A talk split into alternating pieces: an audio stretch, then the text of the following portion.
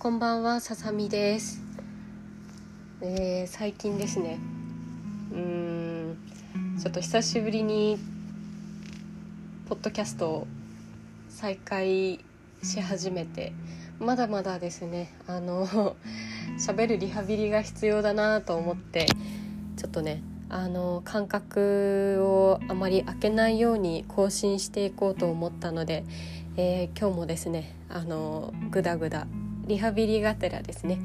お話をしていきたいと思います。ちょっと今日ね雨が降ってて私の部屋がね間取り的にちょっとね雨の音とか風の音とかがすごい聞こえやすいお部屋なので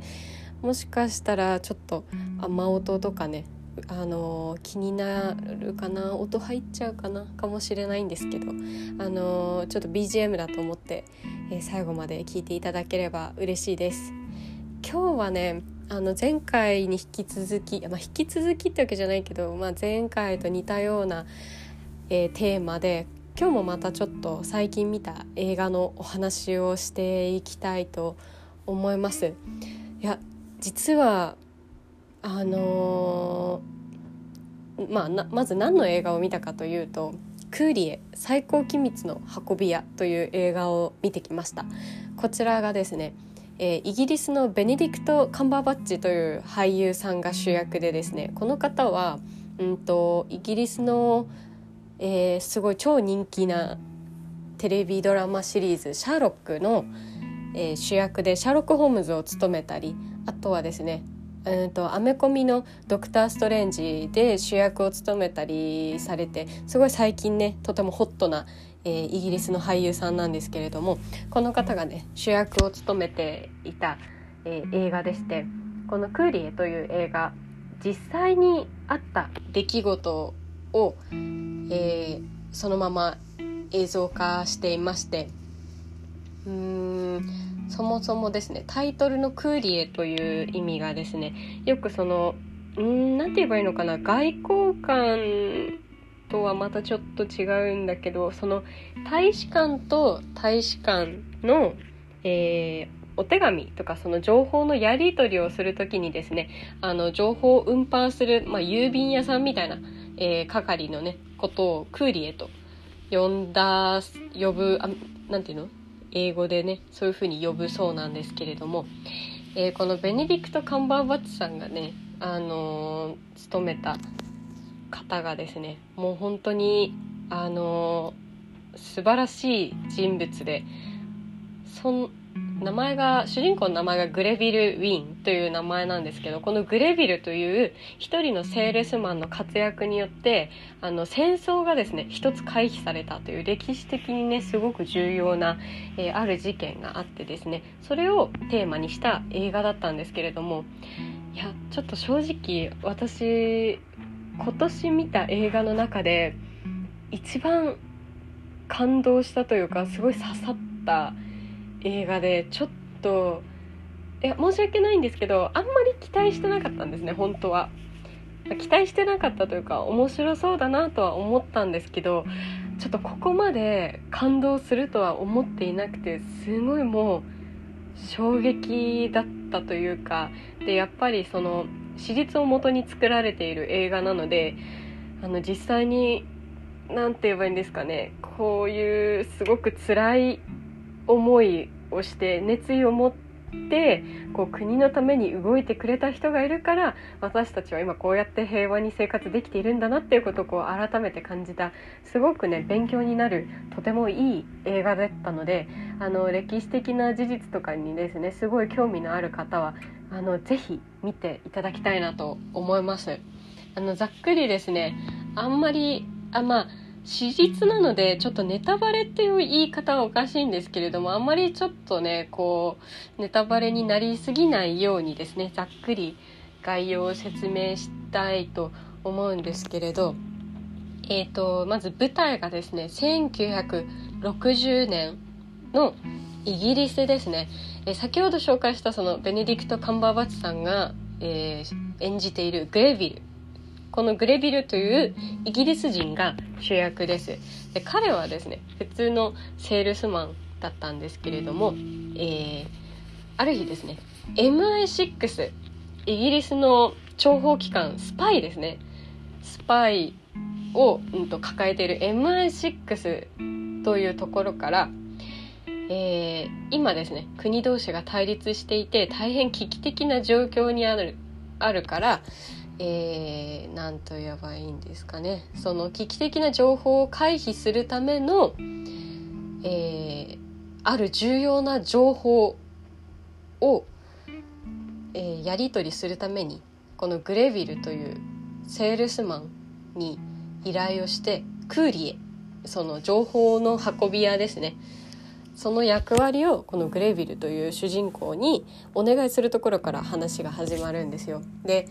えー、歴史を勉強してる方は分かると思うんですけど1960年代ってちょうど冷戦がすごくこうバチバチしていた時代で、えー、アメリカと旧ソ連今のロシアですね。めっちゃ仲悪くて。うーん。そうですね。あのー、ヨーロッパ諸国もですね東側と西側に分かれてあの世界的にですねすごくこうまあ、軍事的なその武力で交渉するっていうことはやっていないけれども、うんと、どの国がなんかこうトップに立って世界のこう指揮を取るのかっていうすごいこうピリピリした状況にあったんですけれどもえっ、ー、と冷戦まあちょっと私もですね自分でその映画の内容を整理するためにあの冷戦についてお話ししていきたいと思うんですけれども、えー、とまず確かアメリカを中心としたアメリカとあとはどっちだっけ東東側違うな西側か。アメリカと西側のヨーロッパ西側のヨーロッパというと,、うんと、イギリスとかイタリアとかなんかそっち側ですね。そっち側の諸国は資本主義という制度をとっていて、えーと、資本主義っていうのは資産お金とか土地とかをたくさん持っている資本家の人がいてで土地やお金を持っていない人たちは自分の労働力をその資本家に商品として売ってその対価としてお金をもらうっていういわゆるこう一番ポピュラーなあの商売の形で社会を回していこうという考え方が資本主義ですね。今大河ドラマやってる、えー、吉沢亮さんがね主役を務めている渋沢栄一渋沢栄一もあの日本の資本主義の父と言われていて、まあ、日本もねそういううんとどちらかといえば資本主義よりの国なんですけれどもそのアメリカとかイギリスとかイタリアとかは、えー、資本主義をテーマに掲げている国で対するロシアを中ロシアとあとは西側のヨーロッパですね。うんとポーランドとかチェコスロバキアとかですかね。あとはあそうドイツそうドイツねよくベルリンの壁っていうのが冷戦の象徴として有名なんですけれどドイツもですね東ドイツと西ドイツに分かれていてで東ドイツはそのえっ、ー、とソ連旧ソ連ととかポーランドとかチェコスロバキアとかと同じ共産主義もしくは社会主義の思想を持っていてで、えーと、西ドイツとうんとイギリスイタリアアメリカとかは、えー、資本主義の形をとっていて。で、うんと資本主義の思想と異なっていて社会主義共産主義っていうのは、えー、お金とか土地とかそういうものはみんなで平等にあの分配して誰もが、えー、困らないその貧富の差があまり生じない平等な社会を作りましょうという考えのもとに動いている国だったんですけれども。ね、やっぱりその国としての思想というか考え方その社会をどうやって回していくかっていう考え方が違うがゆえにその対立してしまったというのが冷戦、まあ、ざっくり言うと冷戦というのがそういうことなんですけれどそれで1960年のあたりが一番ピリピリしていた時期でというのも、えー、ロシアとアメリカ対立している旧ソ連とアメリカがですねそれぞれ核兵器を所有していてあの一歩間違ったら核戦争が起きてしまうんじゃないかというところまで来ていた時代だったんですね。で、えー、旧ソ連にですねうんとオレグ・ペンコフスキーこの人も実在したロシア人なんですけれどもオレグ・ペンコフスキーというロシアの、うん、諜報機関に所属している、えー、ある軍人がいたんですけれども、えー、オレグはですね本来であればロシアのために、えー、スパイ活動諜報活動を行ってロシアに情報を提供する立場にあったんですけれども一応ですねあの史実ではあのどうしてそのような行動をとったかっていうのは解明されてないらしいんですけれど一応ですね映画の中ではオレグはですねあのアメリカとソ連があまりにもバチバチしていてこのままだとその武力交渉戦争になってしまうと。いうことを感じ取って、えー、オレグはねそれを嘆くんですね。あの平和な時代を作りたかったから自分はこうやって今まで国に仕えてきたけれどもその自分が仕えてる国がですね核兵器を所有してあの武力交渉も辞さないという姿勢を見せているのがとても悲しい平和のために私はあえてソ連が核兵器をね所持していてどういうふうに使おうとしているのかという情報をアメリカやイギリスに、えー、情報を売る、あのー、国を裏切ってですね二重スパイになろうという決意をですねオレグがするんですね。でそれをですねあのそのメッセージを受け取ったアメリカとイギリスがですね CIA と MI6 が協力してじゃあオレグそのロシアのスパイからの情報を得るために誰か、えー、MI6 か CIA どちらかの諜報員とこう情報のやり取り橋渡しをしてくれる存在が必要だということになって白羽の矢が立ったのが、えー、ベネディクト・カンバーバッチグレビル・ウィンが、えー、任されることになったということで、えー、グレビル・ウィンはですねもともと本当に普通のサラリーマンだったんですけれども、まあ、適性があったのかですね MI6 からそういう訓練をある程度受けたみたいで、えー、スパイというわけではないんですけれどもスパイの協力者ということで、えー、情報の運び屋を任されることになるというお話だったんですけれども。もう本当にねもうすごい感動しちゃってあのキューバキューバ危機とかああとはそのオレグ・ペンコフスキーという名前でですねウィキペディアを検索したらこの「クーリ」という映画の概要背景がですね全てわかるように、えー、なっているんですけれどいや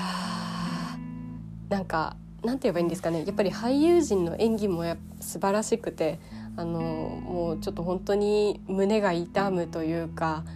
あのオレグそのロシア人のスパイのオレグですね。彼が実際どんな人物だったかはですねウィキペディアとかではちょっとよくわからないんですけれどもなんか映画でこう描かれているオレグの人物像というのがですねすごく家族思いで愛国心ロシアのことが本当に好きな、えー、愛国心あふれる魅力的な人間だったんですけれどもだからこそ国を裏切らなきゃいけなかった。平和のために国を裏切らなきゃいけなかったっていうその選択がですねまたちょっとこう切ないというかやるせない気持ちにさせられる部分もありましたしでまたですねそのグレビルカンバーバッチさんが演じたねグレビルの方もですね普通の、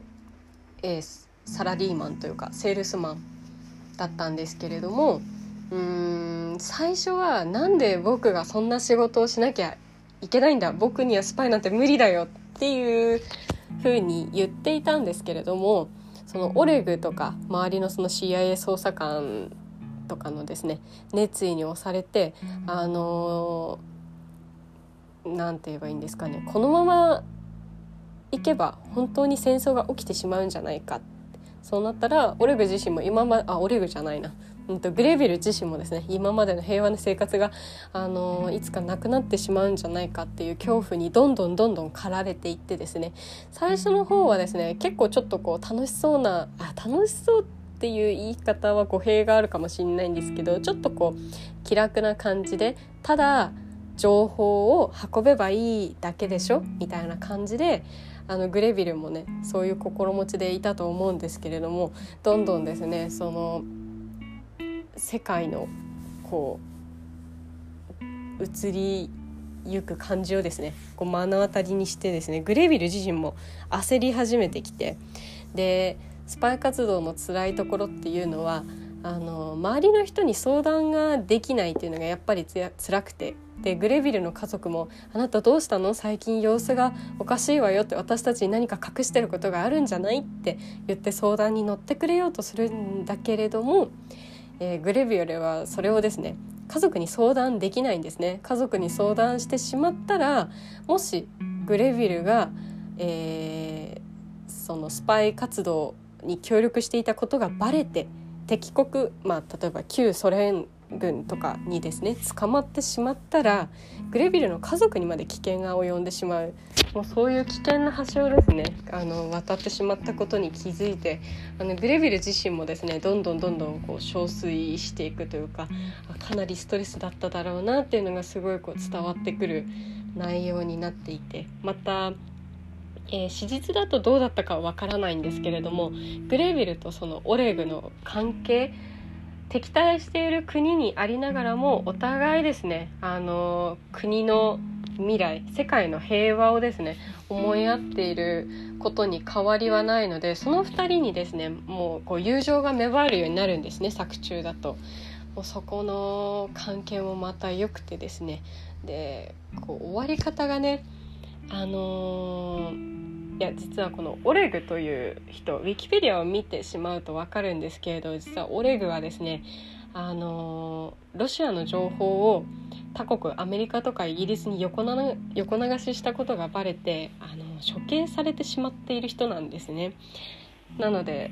その最後のですね処刑に至るまでの経緯とかもすごくこう緻密に